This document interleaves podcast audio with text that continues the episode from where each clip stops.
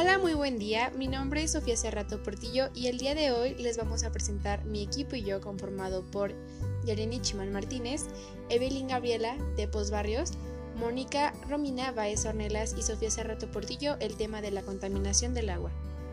A continuación les hablaremos de qué es la contaminación del agua. La contaminación del agua es cualquier cambio químico, físico o biológico en la calidad del agua que tienen un efecto dañino en cualquier cosa viva que consuma esa agua. Cuando los seres humanos beben esa agua contaminada, tienen a menudo problemas de salud.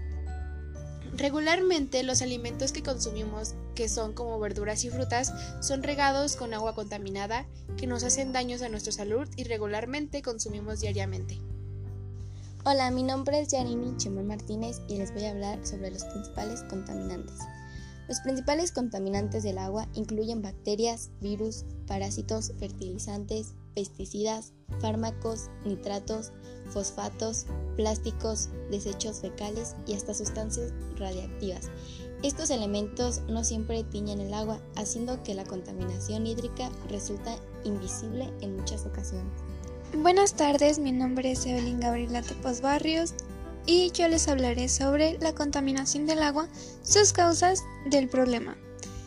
Y muchas veces tiende a que esto provoque el aumento de las temperaturas, los desechos industriales como de fábricas, entre muchas em, industrias más, el uso de los pesticidas en la agricultura, que son usados principalmente pues para que para que em, los, los frutos de la agricultura em, no sean maltratados por animales o otras cosas.